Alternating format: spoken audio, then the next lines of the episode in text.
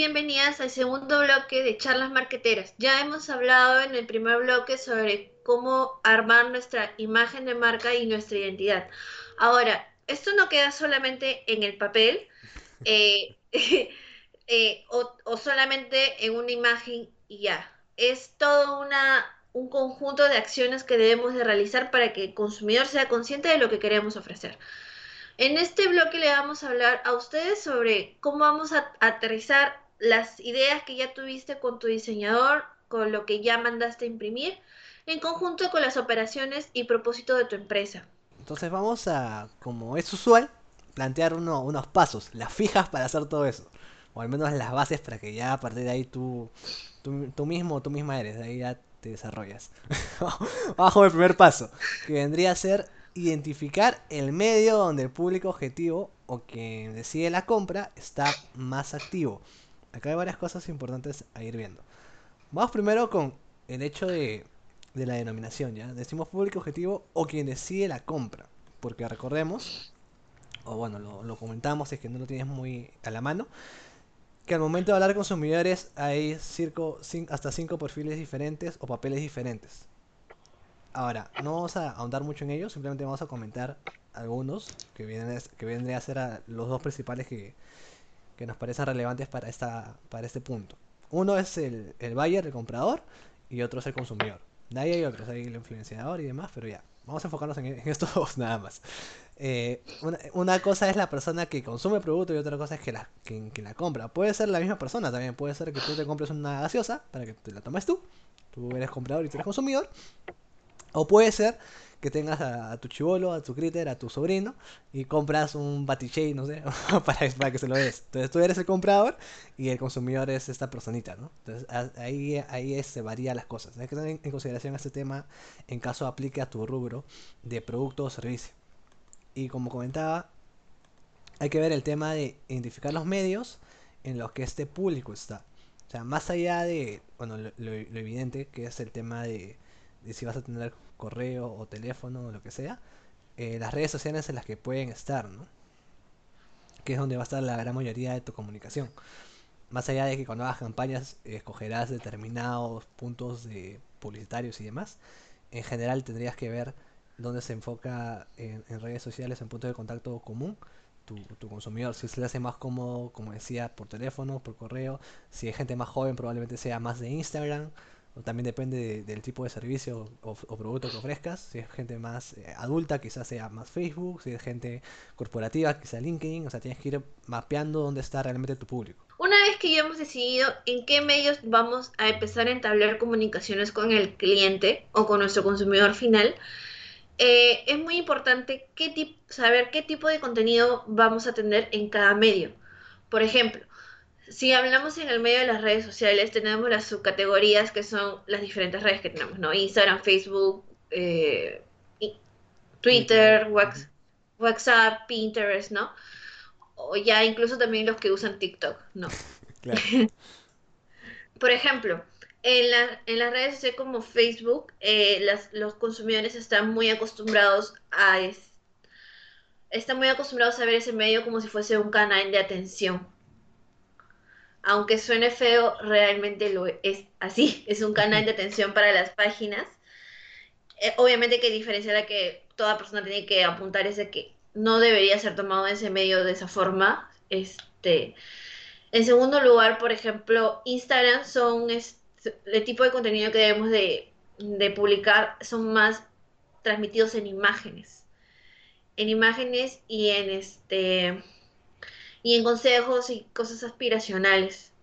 Por ejemplo, en TikTok me he dado cuenta de que las personas usan mucho el product placement para poder este para poder camuflar entre comillas la publicidad que está detrás del video que, lo que ellos están haciendo, ¿no?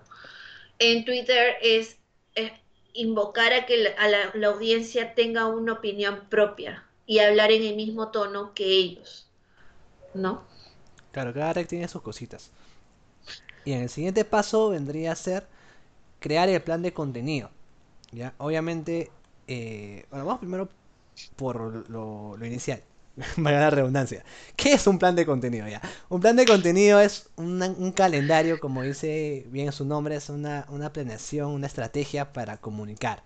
O sea, tú vas, tú de, de acuerdo, obviamente, a, a lo que ya hemos hablado antes de tu identidad de marca y qué quieres transmitir y todo lo demás, vas viendo qué tipo de, contenido vas a hacer y lo vas, y lo vas pauteando, ¿no? No sé, ya, yo quiero publicar una vez a la semana y voy a publicar tal formato.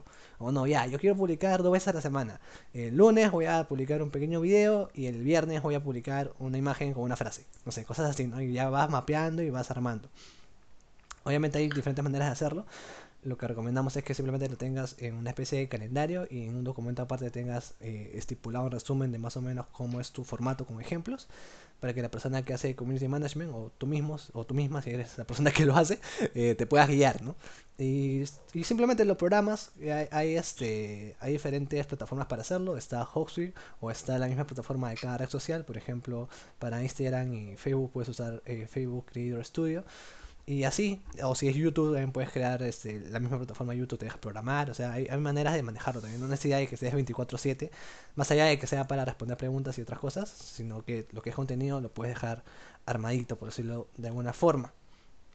Y como decíamos, es importante considerar todo el tema de tu imagen de marca, por ahí temas de storytelling que también son muy potentes. Pues incluso si no tienes mucha idea de qué contenido puedes publicar, simplemente puedes pedir a tus consumidores que se tomen fotos con tu producto o que te encuentren historias relacionadas al producto que les fue, que fue este, chévere, que les sirvió como, como ellos querían y todo lo demás. Y ya, bueno, eso puedes ir publicando, ¿no?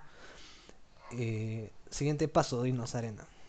El segundo, el siguiente paso es definir el estilo y tono según el arquetipo de marca para poder entablar conversaciones con nuestro cliente.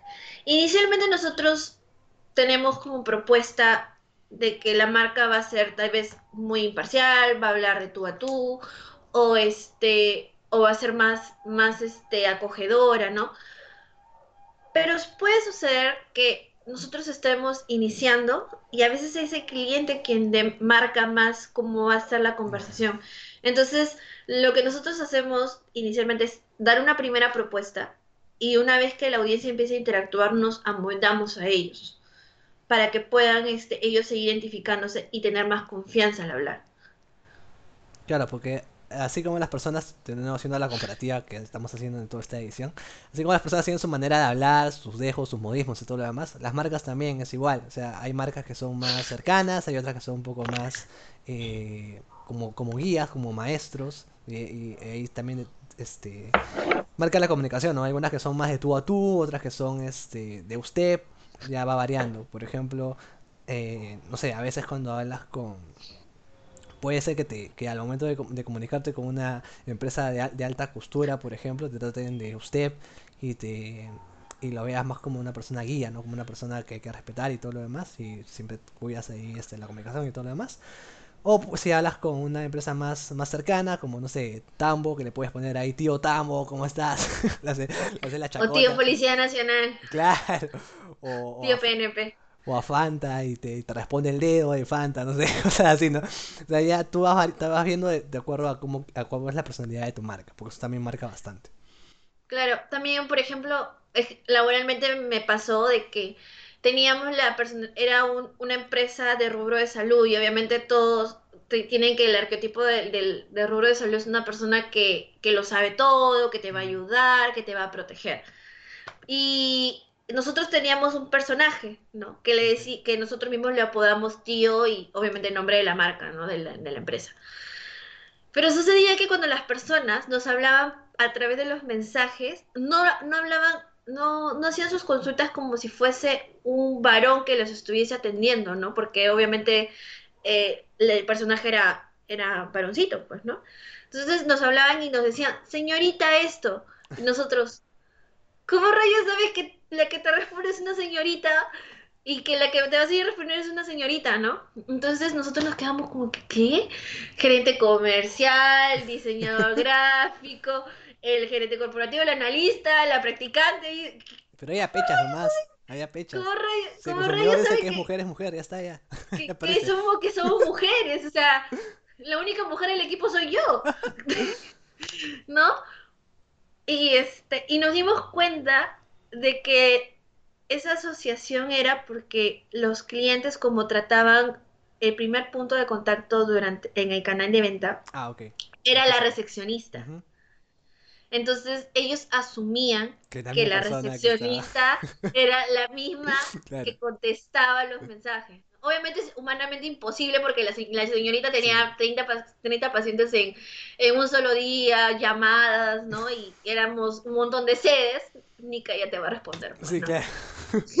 Pero, pero puede suceder eso en el camino y no está mal, no está mal darnos cuenta, sino ya nos toca apechar y amoldarnos, porque nosotros estamos para eso, para satisfacer al cliente, no para imponerle cosas. Sí, si quien dice que es mujer es mujer, ya está, ya. Ya está, ahí, ahí muere, está ya. Bueno, todo, el- todo, el- todo el equipo era varón, ¿no? Y, No, ya está, ya. señorita, y ¿what? O también te puede pasar este empiezas hablando de usted y más bien ellos tienen un contrato más un trato más cercano, ¿no? Entonces ya igual también. Exacto. marcar y todo eso. Ajá. O al revés, no sé, hay de todo, ya tienes que ir viendo. Luego, eh, siguiente paso que proponemos, y ya el último, sería eh, evaluar las estadísticas y métricas para mejorar en el contenido y los momentos de publicación. Hace rato hablábamos un poco del plan de contenido, que tenía que ver con tipos de formato, con fechas eh, en las que vas a publicar y horas y todo lo demás. Ya esto tiene un sentido, ya no solamente es publicar por publicar o publicar para decir, ah, man, ya estoy acá, que también, ya, pero no solamente es eso, es para para que comiences a, dar mensajes que calen en, tu, en tu consumidor. Y obviamente quieres que las vean, ¿no? Entonces tiene que estar justo el día y a la hora de, en, en la que esa persona está activa en redes o en el canal en el que estás comunicando. Como se habla bastante en lo que es marketing digital, básicamente es cuestión de estar en el momento indicado, en el lugar indicado, con el tipo de contenido indicado, para la persona indicada, todo exacto, mm, medido milimétricamente para, para que vaya bien. Entonces, este, normalmente las plataformas tienen sus estadísticas. YouTube tiene sus estadísticas, Facebook tiene sus estadísticas, todos, Instagram también. Cuestión de que te metas y vayas viendo más o menos este, la interacción, en qué día fue menor, en qué día fue mayor, y a partir de eso ir ajustando, ¿no? Ah, eh, puedes decir, ¿no? Ah, man, este, tal día publiqué y nadie me respondió. Y, o no hubo interacciones. Y el jueves, no sé, ponte, hice más temprano y sí hubo recepción. Ah, entonces voy a comenzar a publicar más los jueves. Y ya comienzas a ajustar, ¿no? O también te puede pasar que algún tipo de formato en especial que hayas hecho no, no esté pegando tanto, ¿no? Oye, mi meme que hice como que no, no va tanto con la gente. Entonces voy a dejar de hacer memes y voy a hacerme otra cosa, ¿no? O mi frase motivacional no tuvo tanta pegada como yo pensaba, voy a dejar de hacerlo, voy a hacer otra cosa. Y así, vas probando, vas probando y vas teniendo interacciones y demás. Ahora, una cosita que me gustaría decir antes de ir terminando esto, es que tampoco se desesperen. O sea, si no hay interacciones o si la página no tiene tantos likes como uno quisiera por cada publicación, el mundo no se acaba, ¿ya? Y además no es el objetivo tampoco. Simplemente, salvo que hagas una campaña que, que, y tengas algo que quieras comunicar sí o sí, ahí sí importa. Pero si es una comunicación cotidiana, no, porque al final es como, yo siempre digo, es como limpiar el escaparate. O sea, lo, lo actualizas para que sepan que estás ahí, que está funcionando y todo lo demás, y que lo vean chévere. Pero ya está, pues, ¿no? Y este es como, como con una tienda. En tu, tu tienda también limpias tu escaparate y todo lo demás. Hay días en los que viene más gente al punto de venta, hay días en los que viene menos. Pero todo bien, ¿no? Lo importante es que tú estés ahí siempre preparado, preparada para recibirlos. En digital es lo mismo. En resumen, los pasos que debemos de tener en cuenta son identificar el medio en el cual el público objetivo está presente. En segundo lugar, evaluar cómo tú vas a comunicar tu marca y en qué medio vas a estar más activo. Eh, en, tercer lugar, crear tu plan de contenidos. No es publicar por publicar. Eh, todo tiene que estar alineado a cómo el lo que el público le interesa, a una sola historia, medido en métricas, cuánto vas a invertir. Eh, también definir el estilo y el tono para poder este, dar una primera, como ya lo habíamos acotado en los ejemplos, ¿no? No siempre es lo que uno quiere, a veces el público lo define, entonces nosotros como empresa estamos para dar el primer paso a lo que ofrecemos, el público decide. Entonces para eso definimos un estilo y un tono para evaluar si el público lo acepta o no y de acuerdo a ello amoldarnos. Luego, eh, como, como paso final, es evaluar las estadísticas y las métricas para poder tener control de nuestros resultados y hacerlos obviamente más rentables. ¿no? Eh, muchas gracias por escucharnos. Eh, este es el final del segundo bloque de charlas marqueteras. Como ya lo habíamos mencionado, eh, en el primer bloque aprendimos cómo armar nuestra imagen desde cero, a tener los estándares para no fregarla, como ya lo habíamos dicho, y que nos cueste. Segundo, ya aprendimos a comunicarlo, pero ya, todo queda en ideas, ya lo estamos diciendo, bla, bla, bla, bla, bla. Pero como dice el dicho, del dicho al hecho, hay mucho trecho. Eh, Así que en la tercera, en la tercera parte hablaremos sobre ello. listo, Nos vemos en unos instantes. Ahí vamos.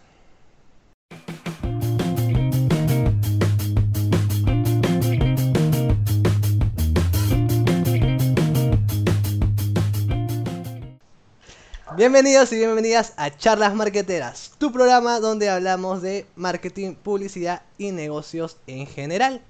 Ya sabes que la dinámica es sencilla, es la de unos patas conversando eh, sobre negocios y demás, de forma relajada, pero con el criterio adecuado para hablar sobre estos temas, como no puede ser de otra manera. Como ya sabrás también, si eres seguidor o seguidora, este es un programa de Genius Marketing, es un producto de Genius Marketing, aquella organización que se dedica a divulgar a la mercadología para tener mejores profesionales y mejores industrias. En la conducción están Adriana Mesa y Benji Cortés, como es usual. Y el día de hoy tenemos a Ana Paula Gamboa, aquí nuestra querida invitada durante este bloque, que es diseñadora gráfica, ya a punto de terminar la carrera. Ella también es del OPC, así como nosotros, ya ha trabajado con marcas eh, en temas de identidad e imagen, así que va a ser muy potente el día de hoy porque vamos a hablar precisamente de eso. En alguna edición anterior con Adriana habíamos hablado un poco de estos cambios radicales que hay en la identidad de algunas marcas. Y ahora vamos a hablar de cómo puedes tener, para empezar, eh, una identidad de marca, sobre todo si eres una, una pequeña empresa. Entonces, de eso va a tratar toda esta edición. Y en este primer bloque vamos a hablar sobre la parte eh, más básica, que vendría a ser la definición de la imagen propia. O sea, antes de pensar en implementar, en, en todo lo demás, primero tienes que tener claro cómo vas a plantear toda tu, tu identidad. A continuación tenemos algunos consejos generales para aquellas para poder tener el proceso de implementar nuestra identidad de marca a nuestros negocios. El primer consejo es trabajar preferencialmente de la mano con un diseñador gráfico en conjunto con un marketero o un publicista. Porque suele, suele pasar de que nosotros, cuando no tenemos, eh, nosotros emprendedores tenemos la idea general, sin embargo, el trabajo conjunto entre, entre el diseñador gráfico más el marquetero o el publicista hace que la, la, es- la idea que, que tú tengas sea llevada a un nivel más técnico y pueda este, tener un resultado más, más aterrizado a la realidad y se acorta eh, la simetría de la información, como se puede decir? O sea, se acorta la, la brecha entre cómo se va a aterrizar la, la idea al momento de plasmarlo en las gráficas. Claro, trabajar con un profesional, sea recién egresado o lo que sea, eh, siempre te apoya porque te ayuda a, como bien dices, materializarlo y finalmente poder hacerlo realidad, pues porque a veces tenemos estas ideas medio voladas de que ya sí, quiero que la marca sea, supongo que le habrá pasado una palabra de trabajar, ¿no? O sea, que te dicen, ya, yo quiero que el mensaje sea, no sé, soñador, que sea mágico, ya, pero eso como... ¿Cómo, ¿qué- cómo se hace? Claro, qué tipo de, de letra, qué, qué tipografía, qué, qué formas en el logo, cómo transmito esa vaina. Bueno, ah, suele pasar que el cliente quiere algo más juvenil, o bueno, en mi caso me ha tocado un cliente en el que busca algo más juvenil o busca ser más amorosa dentro de su mensaje, de su marca. Y en una oportunidad yo hice ah, la gráfica para una, para esta marca de este negocio local. Y en, en una primera instancia aprendí que las primeras propuestas no siempre suelen ser las aceptadas por un, para el cliente. Siempre para un diseñador gráfico suele haber esta, esta típica batalla de propuesta y también eh, feedback con el cliente o bueno, con el, con el que se está trabajando para poder establecer la gráfica para la marca. Como bien dices, eh, depende también bastante de la percepción del cliente, ¿no? De la mano tiene que haber un tema de, de investigación de mercado. Entonces, por eso es tener, por eso es bien importante tener siempre como decíamos, a un publicista o a un mercadólogo que te viene con toda esta onda de, de ver qué, qué es el cliente, con qué se identifica, y luego al diseñador gráfico, que es la persona que finalmente lo va a llevar a, a imagen, ¿no? A algo visual. Como otro consejo Claro. tenemos, como otro consejo tenemos que hay que evitar usar diseños no originales o simular grandes marcas. Acá hay que pegarle a un montón de gente, vamos, con calma. A ver, primero, no usar eh, diseños no originales. O sea, yo sé que es más barato, más atractivo coger una imagen de Google, por ahí poner algún filtro y hacerlo pasar como tu marca, que normalmente he visto que lo han hecho bastante. Ya, pero a largo plazo, uh, eso te aguanta para la salida inmediata. Pero después no, no tienes algo real, algo, algo propio. Además, ponte que te busquen en, en Google con, con la imagen, ¿no? Buscar por imagen y encuentran que tu imagen es de stop o algo así, ¿no? Qué falta. Tienes que tener algo, algo bien hecho. Y sobre todo... De hecho, Dale, dale. ah, bueno, de hecho, al respecto sobre eso, eh, Indecopy tiene leyes que protegen iconos y patrimonio visual.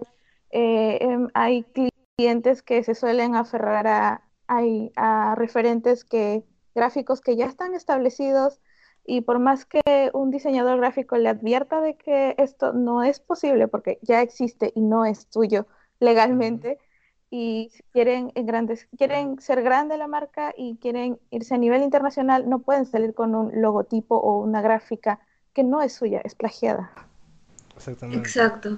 A mí me sucedió con una clienta. Me, ella me, me comentaba que tenía problemas con su restaurante, que necesitaba tener más clientes, que la competencia estaba muy fuerte en, porque el restaurante era en la playa de Barranca, ¿no? Y sin embargo, cuando vi su logo, me di cuenta que el logo era tal cual un otro restaurante de Lima.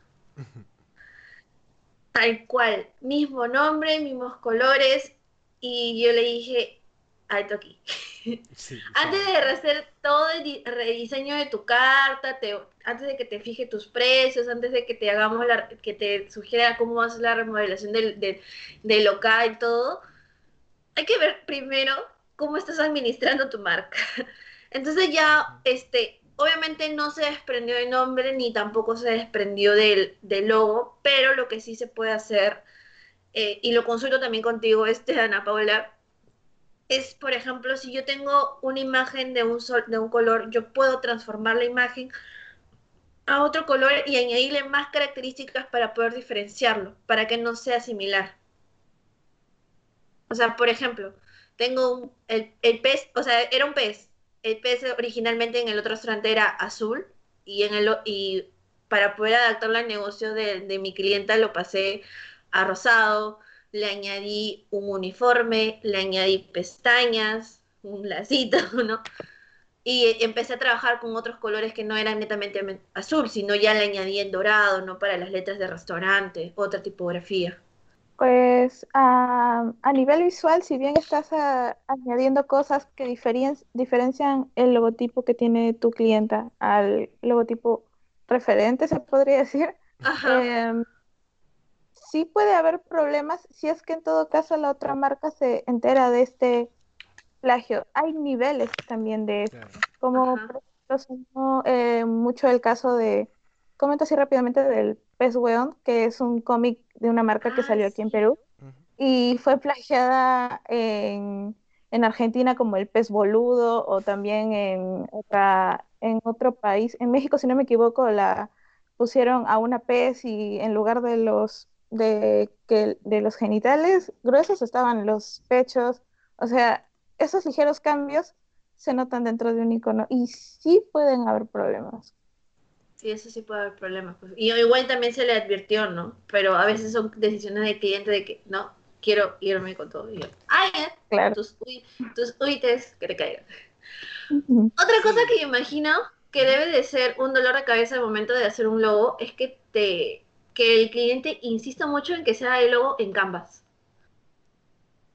Sí. O tipo, o bueno, me ha pasado, por ejemplo, cuando tuve que crear una marca para una, una, un logotipo para una escuela de danza y yo le di a entender a mi clienta que se entendía perfectamente con letras, que es fresco para su público, hace match. Eh, sin embargo, ella insistía en que haya una silueta dentro del logotipo. Sí o sí quería que haya una silueta. Entonces, fue difícil de convencerla que hay una silueta bailando, sí o sí tiene que haber, porque es una escuela de danza y se tiene que identificar. Pero bueno, ya, fue, y, fue idea y también eh, decisión del cliente. Claro. Sí, bueno, pero en general hay que quedarnos con la idea de que hay que intentar usar cosas originales. Si bien te puedes referenciar y todo lo demás, en lo posible, cosas nuevas. Porque por ahí he visto negocios que son boticas que son muy parecidas en cada forma, sospechosamente, hamburgueserías que son muy parecidas a Bembos, también sospechosamente, y hasta un instituto de inglés que se parece demasiado británico, sospechosamente. No voy a decir nada más, ya hay que le caiga guante que se lo chante, pero por favor, por favor. Porque como decíamos, ¿no? Más adelante cuando crezcas vas a tener complicaciones. Ahorita ya, bueno, medio que pasas piola porque es un negocio pequeño lo que sea, pero cuando vayas a comenzar a competir en los grandes mercados y todo lo demás, te vas a tener problemas si no es porque te demanda la misma empresa, es porque quien te copie por oficio te va a caer encima. cuidado con eso. Como tercer consejo es de que nosotros rompamos como emprendedores el juicio de que pagar por publicidad es un gasto y no una inversión a mediano, a mediano plazo o si no a corto plazo. O sea, muchas veces preferimos nosotros adueñarnos de ese trabajo para evitar que el, este, el gasto de pagar el profesional para que lo haga como ya lo había mencionado Benji, está bien si estás en marcha blanca, está bien si estás operando durante un mes o dos meses, pero espérate que crezcas, van a haber problemas. Claro, o sea, el definir desde el inicio de una marca eh, originalidad dentro de la gráfica, dentro de la identidad visual, eh, es importante porque a, largo plazo es, es beneficioso para el cliente o bueno, para el emprendedor. Sobre todo para que el público lo identifique al toque, desde que inició hasta todo el proceso de, vida de la, de la, empresa. Sí, recordemos que ya estamos siglo XXI, siglo XX, el marketing lleva más de 50 años en el mundo, entonces hay que diferenciarse de alguna manera. Si sales así nomás y con algo improvisado, vas a pasar un, vas a hacer uno más del montón y va a ser difícil que te identifiquen. Por ahí comentamos que puede ser beneficioso a, largo plazo, pero incluso, incluso a mediano, incluso hasta en corto, porque la cosa está así de, complicada, sobre todo en los mercados más, eh, ¿cómo decirlo?, más, más llenos, ¿no? De, de más rojo, como le decimos, donde hay muchos más competidores y hay que ver la manera de diferenciarse sí o sí, porque si no, en la entrada nomás ya fuiste. Sí. Otro consejo que tenemos es que hay que informarse sobre cómo trabajar en apoyo con el diseñador, el publicista o lo que sea como comentaba casi al inicio, ¿no? A ver, primero tienes que saber que hay formatos especiales para trabajar, sobre todo cuando es con, un diseñador. O sea, hay tipos de documentos y demás, hay que trabajar un brief y otras cosas más que también vamos a ir comentando poco a poco. Y además, eh, hay que saber, o bueno, hay que intentar por lo menos comunicar bien las cosas. No puedes agarrar y decirle, ok, ya, quiero algo que sea sumamente soñador. O sea, ya, ok, medio que puede ser la idea inicial, ¿no? Pero hay que intentar aterrizar un poquito más. Hacíamos este ejemplo bastante en, en, la universidad, sobre todo en los primeros ciclos, y con el área de capital humano, ¿no? Saliendo un poquito para que sea un poco más visible. Eh, donde tú llegabas y le decías, como mercadólogo al de capital humano, le decías, eh, ok, quiero a una persona que refleje eh, energía, que refleje que, que, refleje esperanza, que refleje confianza. Pero eso no le sirve para hacer su, su, hoja de búsqueda. él necesita un rango de edad, este, algo más concreto, ¿no? características físicas o, o, de, o, de, expresarse, cosas así. Ya, igual es con temas de diseño. Hay que tener un poco claro más o menos cuáles son los colores, las formas, ese tipo de temas. No tienes que ser necesariamente tan técnico porque para eso está el profesional, pero tienes que saber cómo comunicarlo. Claro, eh, bueno, lo que respecta a diseño gráfico, como si bien dices, es importante eh, definir bien el, el, target o bueno, el público objetivo. En lo, en lo, personal, lo que suelo hacer en, dentro del proceso de creación de una imagen es eh, literalmente hacer un arquetipo, una personita un, que tenga nombre, apellido, gustos, edad, trabajo, estudio, qué hace, qué no hace, y en parte esa personalidad, traducirlo a colores, a, letras, a texturas, a imagen, a formas, que esa área del diseño es iconoplástica. Entonces, ahí es el proceso de lo que es armándose una identidad visual. Exacto. que ahí comentas un poco de lo que es la personalización. Personaliz... A ver. Personalización de... la personalización de la marca. Eso, ya. Esa palabra un poquito complicada para pronunciar. Ya, es, es como comentaba Ana Paula, ¿no? Es ver cómo sería tu marca en una persona y comenzar ahí a, armar sus características, porque recordemos que hablamos de identidad, no solo de imagen. Identidad es un poco más allá, ¿no? Lo que quieres comunicar, no solamente cómo, cómo te ves en tu logo o lo que sea. Entonces ya, eh, hasta ahí con los consejos generales, vamos a la acción. ¿Cómo hacemos para comenzar a bosquejar cuál va a ser la identidad de mi marca? Vamos con el primer paso. A ver, coméntanos Adriana, por favor. El primer paso, ya lo habías mencionado, que tenemos que tener en claro cuál es nuestro público objetivo y cuál es su comportamiento de consumo. Nuestra marca tiene que ser el vivo reflejo de las personas a las cuales nosotros vamos a atender. Para el tema de segmentación hay varias cosas. Comúnmente en marketing trabajamos lo que es los cuatro pilares, ¿no? que puede ser eh, geográfica, eh, demográfica, psicográfica y conductual por ahí le te puedes enfocar más en uno en otro dependiendo de qué es lo que te interesa eh, definir en particular mejor para, para tu particular target, según el rubro y otras cosas más. Pero está ahí, ¿no? En la, geográfica vendría a ser básicamente el, lugar, o sea, dónde pertenecen tus, tus, tus, clientes o tu público objetivo, si es de Lima, si es de Tacna, si es de donde sea. Luego la demográfica tiene que ver con datos un poco más de, de la persona en sí, como edad, sexo, todo ese tipo de cosas. Luego psicográfica tiene que ver con cosas más como un estilo de vida, por ejemplo, si es que es una persona que es padre de familia, si es una persona que es joven y se dedica a, salir por la fiesta, de todos los fines de semana, por ejemplo. Bueno, ahora está complicado, pero ya. Ese tipo de, detallitos, ¿ya? Y conductual, frecuencia de, compra y ocasiones de consumo, ¿no? ¿Para qué, ¿Para qué está comprando? ¿En qué situación? ¿Con qué tan frecuencia lo, lo va a hacer? Ese tipo de, de cositas. Luego el siguiente paso para definir, lo primero es mapear el target, que ya, lo comentamos, que esa es la base de todo, casi siempre. Ahora, luego hay que decidir qué queremos representar con la marca, porque si bien ya tenemos más o menos el target mapeado, hay varias cosas que se pueden identificar a, esta persona, entonces hay que ver por dónde nos queremos ir. O sea, como un ejemplo que podemos tener para este punto es cuál es la, la emoción, cuáles son los sentimientos y cuáles son los beneficios que queremos transmitir al, al consumidor. Por ejemplo, eh, Ana, no sé si tú nos puedes ayudar con un poco de teoría de color. ¿Sabes un poquito de eso? Eh, sí, de hecho, ah, lo que entra mucho a taller es la psicología del color eh, y también dentro de los rubros que está destacándose la marca, algo curioso es poder destacar con el color. Como por ejemplo en los típicos restaurantes suelen usar colores rojos y como por ejemplo una marca quiere usar naranja y es innovación. O sea, bueno, es, destaca dentro de su rubro sin desligarse tanto de él.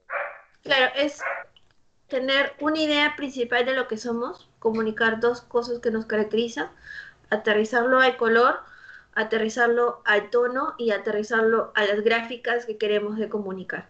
Por ejemplo, si yo quiero ser una persona, o sea, quiero ser una marca innovadora, podré utilizar el color naranja, pero las, las gráficas que van a complementar el, el logo o incluso las los hay unos iconos que son de refuerzo, ¿no? No me acuerdo cómo se llaman. Eh, iconos, bueno, elementos gráficos se les Hay unos elementos gráficos. Hay unos elementos gráficos que deben de, representar más dinamismo, otro tipo de texturas, ¿no? Claro, o sea, pueden ser o bien elementos eh, sólidos eh, o también pueden ser repetidos como una trama. Esto más que todo se dentro de una retícula que el diseñador ya propone en base a la idea de, la marca. Claro, tienes que ver, como decíamos, ¿no? Si quieres representar eh, algo, no sé, más amable, quizá, o algo, o algo más profesional, o algo más juvenil, o algo más eh, senior, entre comillas, por decirlo de alguna manera. Todo eso va, va, va variando en las tipografías y todo lo demás. Y eso nos lleva al siguiente punto, que es sobre la decisión. Obviamente, primero ya tienes tu marca, o sea, tu nombre, y luego la decisión sobre el isotipo, logotipo o imagotipo y el diseño en general, ¿no? A ver, rápidamente, porque normalmente los, las personas en el negocio en general conocen el logotipo como la imagen de la, de la marca. Ya, hay algunas variaciones, y supongo que acá Ana Paula nos puede explicar mucho mejor. Sí, eh, bueno, el, el logotipo como tal es logo, letras, y solamente se entiende con, con la letra como tal. Y bueno, el isólogo lo que es una fusión entre las letras y las formas. Y estas se entienden juntas, a diferencia del, del imagotipo. El imagotipo eh, puede tener un icono y un texto, y ambos se pueden entender por separado. O bien puedo leer solo el texto o puedo leer solo el icono, y ambos entienden la idea de la marca. Claro, ahí tener todo eso y comenzar a definirlo, ¿no? Y tener en cuenta que en verdad no es obligatorio tener todo, o sea, no, no, no necesariamente tienes que tener es, un imagotipo, ¿no? O sea, puede ser solamente imagen, puede ser solamente letras, ya tú vas viendo cómo te, te manejas, ¿no? Dependiendo también de lo que quieras eh, proponer y todo lo demás. Luego el siguiente consejo vendría a ser, a ver, cuéntanos Ariana, porfa. Como siguiente consejo, nosotros recomendamos que las marcas tengan un manual institucional básico. ¿Por qué? Porque llega un momento en que vamos, o sea, no solamente vamos a poner nuestro logo en las boletas, no vamos a poner nuestro logo en la tienda y también no poner nuestro logo en las redes sociales. No. Va a llegar un momento en que vamos a necesitar hacer papelería. Va a llegar un momento en que vamos a tener que poner flyers en, nuestro local. Va a llegar un momento en el que man- mandemos a hacer trabajos en imprenta. Y para eso es importante tener el manual institucional, porque tiene los siguientes elementos que nos va a explicar ahora Ana Paula. En- como tal, en primera instancia, el imagotipo, el logotipo o el isólogo que haya elegido, la paleta cromática o la paleta de colores que está eligiendo la marca que la representa, la tipografía o la fuente tipográfica que está usando. Estas pueden ser o dos máximo, eh, que suelen ser una que destaque encabezados o textos y otra que sea este, una fuente tipográfica complementaria para cuerpos de textos. Eh, también están las reglas del de el logotipo o el isotipo o el, imago, el imagotipo, eh, porque si bien eh, dentro de un manual, eh, cuando se da este a, un, a, una agencia publicitaria o una agencia de diseño, eh, se tiene que dar para armar otras piezas gráficas, hay leyes, hay normas que, de cómo emplear un logotipo. No puedes eh, fusionarlo, no puedes quitar cosas o elementos. Y eh, también algunas marcas deciden usar una paleta fotográfica, que son eh, fotos con características específicas. Oh, mira. O, por ejemplo, me recuerdo que en uno de los trabajos que yo tenía, no trabajaban con un, un, manual institucional, tal cual así como habían explicado. Obviamente que después se implementó, ¿no? Pero, o sea, me refiero a que deberíamos, o sea, como emprendedores, tener esto desde, desde que ya empezamos a hacer nuestra marca, porque, porque vas a perder plata. Va a pasar como esta empresa donde yo, donde yo trabajaba, que cuando hacían la, la, impresión de los volantes y no tenían registrado el código de los colores oficiales, no tenían registrado cuál era la letra que utilizaban siempre, tenías flyers, o sea, tenías un millar de flyers actuales que estás teniendo y el otro lote que sobró era de un color distinto, era un color, porque ellos trabajaban con un rojo. Entonces, tienen diferentes tipos de rojo que para, nos, para la vista común obviamente se ven iguales, pero en realidad si tú los ves bien, son diferentes tonos, son, diferent, son diferentes tipos de letras, son diferentes, este, en uno se ve incluso el logo más alargado, más achatado, el, así, ¿no? Entonces, si tú le entregas esto o, tu diseñador maneja es, esta información y, ya tienes con qué sustentar de dónde fue el error, ¿no? si es el error de la imprenta, si es el error de la persona que lo ha ejecutado, es en la coordinación, ¿no? O sea, a eso, a eso queremos ir, ¿no? Evitar pérdidas de eh, merchandising por no manejar bien los colores y por no manejar bien este las reglas que tienes que tener como en tu implementación de marca, ¿no? Claro, porque eso ya no lo puedes usar. Ojo, ¿ah? porque puede haber emprendedores que igual, no, ya. No, a ver. Si no, no, eso, ya no. Claro, vas a confundir al consumidor. Es como que, ok, ya, pero es una empresa diferente porque tiene otro color, otra letra. Porque, por último, en el peor, en el, en el mejor de los casos, entre comillas, o el peor más bien, no, te no, no generas recordación. Porque varías tanto, aunque sean cositas pequeñas, que al final se termina olvidando de, de cómo es realmente tu marca y no la puedes reconocer. Que es justamente lo contrario a lo que quieres lograr. Miren, o sea, para, para ser más, más explícitos, el rojo que ellos tenían era este de acá. Y en las anteriores ediciones tenían estos, Ya, pero el oficial era este. tirando a rosado, Está- claro. Está saturado. Claro, a, eh, a eso también quería ir, ¿no? O sea, tienes que, que tener en claro lo que vas a hacer, porque a veces los, los- las otras personas se van a desentender y vas a perder plata. Justamente para evitar eso, eh, existe eh, la- el proceso de preprensa, que es justamente una prueba de impresión de todas las piezas en solamente unidades para que los vea el cliente o el que encargado. Ah, ok. Y justamente cuando ya tienes aprobación ya de los colores, las letras, todo está perfectamente calzado, ahí recién se manda por el millán. Claro. Antes no trabajaban así. Luego de que hay que- dos, luego de que dos personas se, se dieran cuenta de tal horror, se implementó el manual el, manual de marca y luego el este en cada proceso ya se tiene que pedir pruebas, ¿no? Pruebas, Sí. pruebas, pruebas para todo.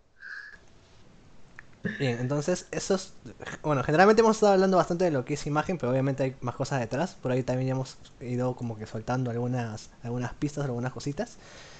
Y además de que también lo tienes que tener más o menos considerado antes de pasar a, esto o al momento de hacer todo esto. Y viene a ser el tema de personalidad, como ya hemos comentado, ¿no? Entonces lo siguiente, eh, personalidad y propósito. Lo siguiente que habría que ver es definir la misión, visión y los valores de la marca, que es como que lo más principal de la, de la identidad o algunos elementos muy básicos de todo esto. Porque eh, tienes que tener algo a lo que aspirar y que en base a eso giren tus estrategias de marketing y de ventas y de la corporación en general para que haya cierta coherencia, ¿no? No vaya a ser que tú digas A y después hagas B, entonces ahí cosas raras pasan. Y finalmente tenemos el último consejo, Ariana, dinos, ahí relacionado a arquetipos. Como último consejo, de, recomendamos definir la personalidad de la marca. La marca usualmente se puede, eh, como ya lo habíamos mencionado antes, ah, definirla como si fuese una persona. Y para bautizar a esta persona existe una herramienta llamada arquetipos de marca, donde esta persona se decide si va a ser, por ejemplo, el soñador, si va a ser el buen vecino, si va a ser este... ¿Qué otro nombre la vida? Eh, si va a ser el, el mago, si va a ser el, el malo, El ¿no? héroe por ahí Entonces, también, sí. Cosas así medio sí, raras. o sea, hay, hay, hay ese, aunque parezca loco, existe. Lo pueden googlear y se, como arquetipos de marca, es este, es un artículo que van a encontrar, pero es de Lovemark. De la, de, creo que es de la agencia Lovemark, si no me equivoco, que hace esta contribución para que pues, nos podamos guiar de cuáles son los arquetipos más, es, más comunes que encontramos en el mercado. Pero ojo, no significa que tal cual tenga que ser así, sino puedes fusionar Sí, claro. para poder hacer una personita nueva, ¿no? Va por ahí, exactamente. Bien, entonces esa sería la edición, la, el bloque, el bloque con el que arrancamos. Vamos con las con, con, con conclusiones, como una suerte de mini repaso. Entonces, a ver, recordemos, recopilemos. Para armar la identidad y la imagen de marca hay que hacer lo siguiente. Primero, siempre partir del consumidor. Mapeas el target. A quién quieres eh, atender y cómo se comporta o cómo es y todo lo demás. Ok, eso check. Después, hay que decidir qué quiere representar la marca a grandes rasgos, ¿ya? Si quiere ser este si quiere ser motivador, si quiere ser innovador, si quiere lo que sea, diferentes adjetivos que le quieras adjudicar a tu marca. Tampoco tantos porque no vas a poder comunicar o fusionarlo bien. O sea, hay que tener cabeza te van a dar a hacer esto. Después de eso, vamos a ver ya en base también a estas ideas lo que es un poco más la imagen eh, palpable, por decirlo de alguna forma, ¿no? Los colores, lo, los logos, lo, cómo va a ser los diseños de los, de los brochures para lo que es todo papelería y todo eso. Después tenemos el manual de imagen institucional, que de hecho va de la mano con lo, con anterior, para que tengas una base o una guía para que pueda todo tener coherencia a, nivel visual eh, en futuras eh, acciones, campañas, lo que sea. Defines luego, ahora esto puede ser también antes, ¿eh? defines tu misión, visión y valores, ya llevando un poco más a tierra lo que tenías eh, en ideas. Finalmente, para terminarlo de cerrar o, o terminando de englobar, defines la personalidad de marca con herramientas como los arquetipos de marca. Y ya con eso tienes las bases generales para ya poder visualizar a tu, a tu, a tu, a tu marca como una persona hecha y derecha con sus características y sus, sus sueños y sus aficiones y todo. Ojo, no te olvides de trabajar de la mano con profesionales que te puedan ayudar a construir tu marca. Segundo consejo final, no te copies de otras marcas. Te va a costar una demanda, te puede costar tu posicionamiento, que eso es peor. Sí. La demanda se paga, la lealtad del cliente nunca se recupera. Es verdad, aunque sea trágico, eh, va, va por ahí. Y recuerda que la publicidad y el marketing es inversión, ¿ok? No es botar plata al aire. Siempre hay, un, hay indicadores financieros que te dicen cuál es el retorno y para qué va sirviendo. Así que eso es todo. Eh, Ana Paula, ¿cómo te has sentido? ¿Todo bien? Eh, sí,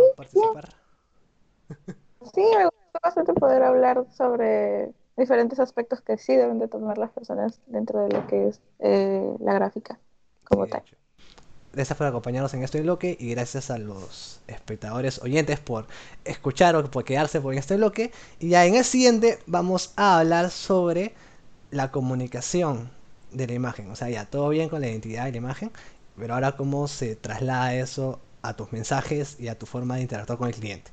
Así que quédate y de eso hablaremos en el siguiente bloque en unos segundos.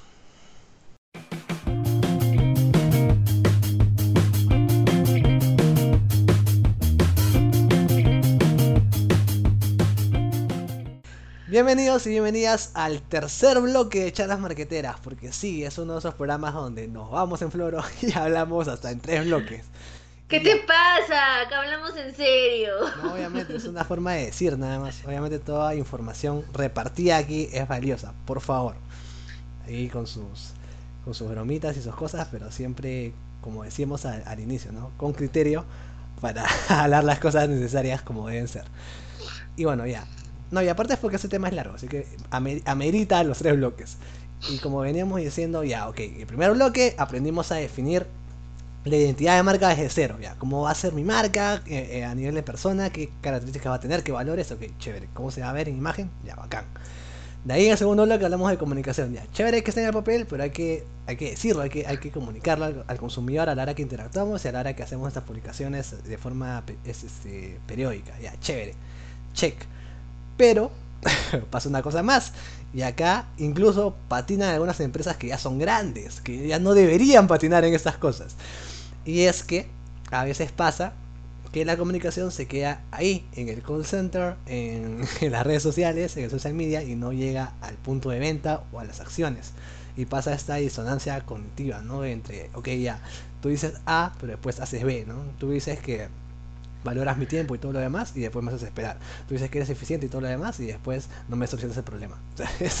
Hay que ver la manera de la identidad que transmitimos, llevarla a, la realidad más allá de las comunicaciones. Entonces, de eso vamos a hablar ahora y como siempre tenemos nuestros pasos. Y en este caso, además de pasos, tenemos un par de ejemplos bien interesantes para a- abordar a detalle para que se sienta se sienta más tangible todo esto, especialmente porque es un tema que a veces puede ser un, poco difícil de, de entrar o de terminar a asimilar. Entonces los pasos son bien simples, son tres nada más. Dinos Ariana, ¿cuál sería el primero? Eh, el primer paso es lograr que nuestros colaboradores conozcan el propósito de nuestra marca y lograr que ellos se identifiquen con ella. Quiera o no, nosotros los, los emprendedores, en un principio, sí, nosotros hacemos todo. Eh, hacemos todo el, este, Todo, básicamente. hacemos, todo, atendemos, llamamos, recepcionamos, hacemos el envío, el reparto, todo. Pero va a llegar un momento en Ajá. que vas creciendo y tú no eres pulpo. Yo sé que lo quieres ser, que nos tienta a ser omnipresentes y, om- y omnipotentes. Yo lo sé. O sea, pasa. Y aquí no le gustaría, pero vamos a necesitar ayuda. ¿Y qué pasa si esa ayuda no está alineado con lo que con lo que el negocio hace? Lo que va a hacer es bajar el nivel de atención y hacer que nosotros perdamos clientes. Entonces nosotros no queremos eso. De, una vez las cosas en claro, que se identifiquen, pero no, no es cuestión de ordenarles, sino de inspirarlos. Es. Ujú. Ajá. efectivamente, tienes que comunicarles a través de, de, historias, puedes incluso contarles cómo, cómo fue que tú fundaste la empresa y cómo te animaste a hacerlo, o alguna cosa que te haya marcado con un cliente o lo que sea, o, o la importancia de tus valores, ya sea, sea de forma eh, introductoria en las capacitaciones que le puedas dar al momento de que ingresan a la compañía, o sea, en el día a día, ¿no? Durante reuniones de, de, de ¿cómo se dice esto? De, de, colaboración, de... Hay una palabra que se me olvidó, hace tiempo que no salimos, que se me olvidó ya. Hace tiempo que no salimos a hacer De las, reuniones después de recreación, de, de, confraternidad que a veces haces este, con la compañía, que todos se van a comer un pillito, lo que sea, ya. Ahí también puedes hablar un poco de todo esto y, comunicar ese tema a la marca, para que ellos también lo sientan y, y lo vean como suyo y al momento de que hagan el servicio, transmitan todo eso que tú quieres hacer, sea amabilidad, sea este, maestría, sea eh, amabilidad, sea lo que sea, ¿no? Todo ese tipo de cosas. Ahora, dinos, Benji, ¿cuál es el segundo paso para poder transmitir o aplicar la, este, lo que queremos demostrar al cliente? Ya, lo siguiente es comenzar a incorporar eh, la identidad de marca a cada proceso de la compañía, a cada parte de la cadena de valor, al menos de forma sutil. ¿Okay? La cadena de valor tiene diferentes cosas, tiene eh, temas de, capital humano, tiene temas de marketing, tiene logística antes de, de la entrada, tiene logística de salida, operaciones y un montón de cositas más. Viéndolo así en macro. Y, tu identidad tiene que estar en, no, no voy a hacer un ejemplo por cada cosa ni, desligar mucho porque sería un poco largo. pero solamente con un par de ejemplos para que se, comience a ver, ¿no? Por ejemplo, si tú dices que eres eh, una compañía que, que respeta mucho la eficiencia, tienes que ver la manera de optimizarlo lo, lo máximo posible tus tiempos, tanto de entrega como de servicio en punto de venta, o sea, de tal manera que esto se comience a sentir y no sea solamente bla bla bla, ¿no? O sea, que, que de verdad el cliente siente que, que, es así. Si tú dices que te interesa mucho la, la, la, comodidad de tus consumidores, igual el punto de venta tiene que estar, no sé, fácil poner sofás o algo para que se sienta esta comodidad, o haces un speech de venta o de atención donde haya, donde primero el el dependiente le pregunte cómo le dio su día o lo que sea. No sé, ya tú vas viendo de forma creativa de qué forma transmites la identidad a cada parte de la cadena de, valor, aunque sea de forma sutil, como decía, pero tiene que estar ahí. Tanto con el cliente como a nivel interno. O sea, cuando tus colaboradores colaboran entre sí, valga la redundancia, también tiene que sentirse este tema de identidad. Pues no, no puede ser que solamente de la cara para afuera, porque recordemos que tus clientes internos también importan, que son tus colaboradores al final. Eh, como tercer paso, nosotros debemos de incorporar los mensajes de la marca en el punto de venta, sea físico o digital. Como ya lo habíamos mencionado, nos referimos a que cuando la persona llegue a nuestro punto de venta, este esté acondicionado de acuerdo a lo que queremos dar, ¿no? O sea, si nosotros somos una, una marca relajada, entonces nuestros, nuestro diseño de, de punto de venta no va a ser cubículos, ¿no? Claro, van, a tener que ser muebles, van a tener que ser creativo, la persona que esté dando la cara al cliente no va a estar vestida obviamente de saco y corbata. Eh, necesariamente la persona que va a dar la cara de públicos en ese, en ese escenario no va a tener que vestir así, tal vez su código de vestimenta va a tener que ser un poco más casual formal, ¿no? Eh, también la marca debe de, este, nosotros al momento de de, ¿cómo se dice?, enseñarle a nuestros colaboradores cómo, a nuestros colaboradores cómo dirigirnos al público. También el tono en que ellos hablan, incluso el speech que ellos mantienen, porque tiene que estar alineado con lo que nosotros queremos transmitir. Obviamente el colaborador no lo va a decir al pie de la letra todo el tiempo, pero claro, porque o sea, es una persona, ¿no? O sea, 24, 7, 6 días de la semana que trabaje, 8 horas de turno, el hombre se va a morir diciendo todo igual todo el tiempo. Pero lo que sí puede hacer. pero lo que sí puede hacer es usar, usar ese mensaje base y empezar a repetirlo de normas, ¿no? Pero obviamente transmitiendo lo mismo. Sí, y bueno, como comentamos, esto también da de la mano del tema de imagen a, nivel colores y todo lo demás, ¿no? Que también tiene que estar bien presente en el punto de venta, si tiene que ver tu marca, tienes que usar cierto, así como hay este cierta definición de no, no está Ana Paula para ayudarnos en ese momento, pero ya. así como hay este, la, la Ana, te extrañamos. Así, así como están las bases para, para plantear todo lo que es tus comunicaciones y todo lo demás, también hay bases de diseño de interiores, ojo, de qué tipo de muebles tú usas o, o en qué posiciones se van y todo ese tipo de cosas. Pero ya bueno. Entonces, ya para cerrar el bloque, vamos a dar algunos ejemplos bien rápidos para que todo esto sea más palpable, que sea, se vea más. Nosotros tenemos algunos ejemplos de incorporación de procesos. Eh, en primer lugar, tenemos a WON, en el cual ellos se incorporan a sus colaboradores en el enfoque de servicio al cliente y, y procuran, y los colaboradores de WON están ya con, la mentalidad de que cualquier ayuda, cualquier requerimiento van a reaccionar de manera proactiva hacia el cliente. Otro ejemplo de otra marca en este, en, en, esto, en este contexto que estamos hablando es Starbucks, ya que su enfoque de la personalización y el trato cercano a su cliente eh, se siente desde que ingresa el consumidor hasta la forma en cómo sale, ¿no? Llega un momento en de que el, el, el barista es amigo del, del cliente, ¿no? Y llega a saber vida que siempre pide. Eh, exacto. Y en Pinkberry, este, por ejemplo, tienen una, una característica en especial de, de atender al cliente como si fuese un, un guion, obvio, pero tienen una forma muy particular de entregar el producto, como si fuese un, un obsequio. O sea, ellos hacen esta, esta seña de acá y para sujetar la, el vaso del helado y el etiquetado está hacia el frente, mirando al cliente, nunca mirando al, al vendedor, ¿no? Entonces hacen esto. Entonces, este tipo de acciones uno los puede incorporar en su negocio para este, poder incorporar los procesos que estamos realizando de cara al cliente, ¿no? Claro, de esa manera ya vas moviendo un poco la identidad, como decíamos, a, los procesos en que sea de forma muy sutil sea como lo de Pinberry, que es la manera en que te traen el producto, o de forma un poco más arraigada, si se quiere, o más profunda, como viene a ser eh, Starbucks, que te dicen tu nombre, y ellos ya tienen también como por, por defecto que, ya, ya, tienen estipulado que tienen que más o menos aprenderse cuáles son las bebidas favoritas de los clientes recurrentes y todo lo demás. Entonces ya, ya está bien incorporado. Ahora, vamos unos ejemplos rápidos sobre incorporación de la identidad de marca al punto de venta. Y acá tenemos varios. Acá tenemos, por ejemplo, Interban. Interban maneja bastante, o bueno, manejaba hasta hace poco su frase, ¿no? El, tiempo vale más que el dinero, ahora es tiempo ir por más, ya hemos hablado también de alguna tradición.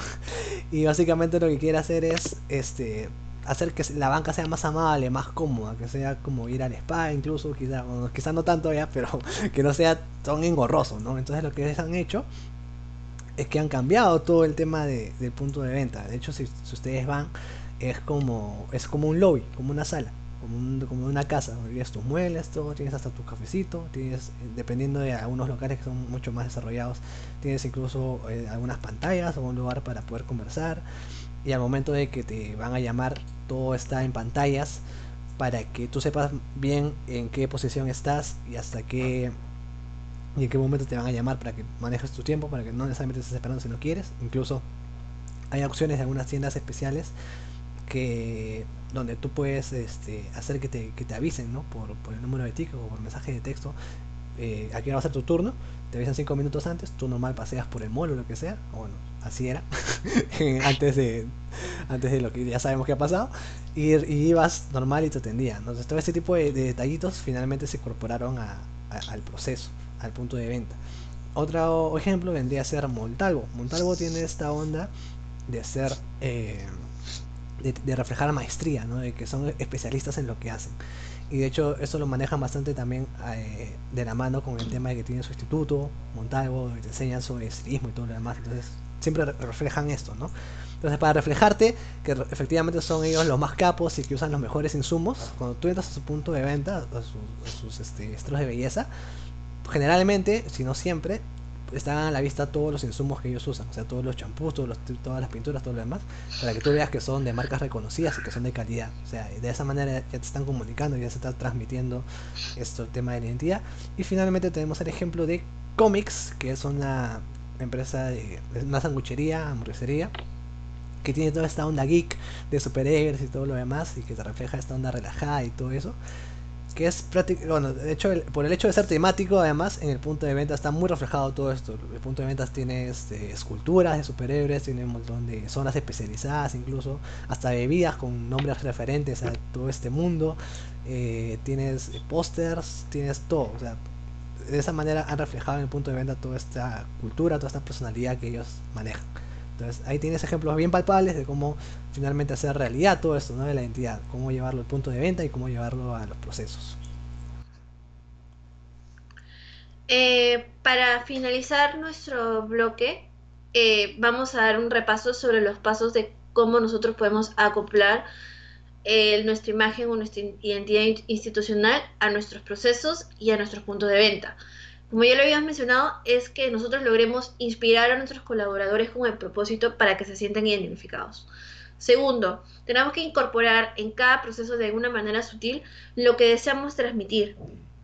Y tercero, nosotros tenemos que incorporar los mensajes en el punto de venta, ya sea desde cómo la persona se dirige al cliente, desde cómo nuestro, nuestro representante se va a vestir, eh, qué acciones va a tomar, cuáles son las excepciones que va a tener, eh, y otro, y a partir de los ejemplos que ya le habíamos dado, nosotros los mencionamos para que los tomen como referencias y se inspiren.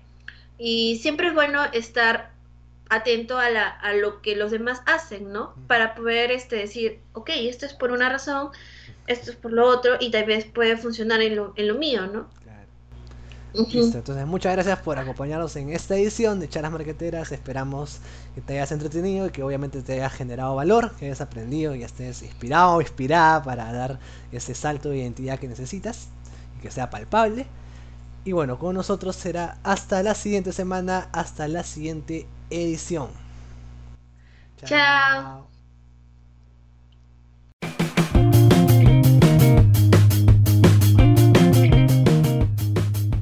No olvides seguir a Charlas Marqueteras en Spotify para estar al día con las ediciones estrenadas y para seguir aprendiendo más de forma práctica y entretenida sobre marketing, publicidad y negocios en general.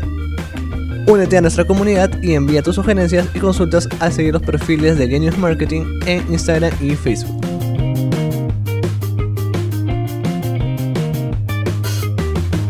Charlas Marqueteras es una producción original de Genius Marketing.